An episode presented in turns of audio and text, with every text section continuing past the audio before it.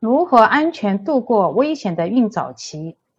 第一，受精卵怕热，因为精子和卵子结合成受精卵，受精卵最怕热，所以孕妈要特别注意远离高温环境，如日浴缸和桑拿，也要尽量避免发烧。第二，胎儿怕药。如果孕妈在孕早期用药不当，可能会引起流产，或是胎儿患有功能性疾病，甚至造成先天畸形。但孕妈患病并不是绝对禁药，而是要遵从医生的指导，恰当地使用药物。第三，胎儿怕烟酒，过量的酒精可能造成胎儿生长发育迟缓，神经发生异常，畸形。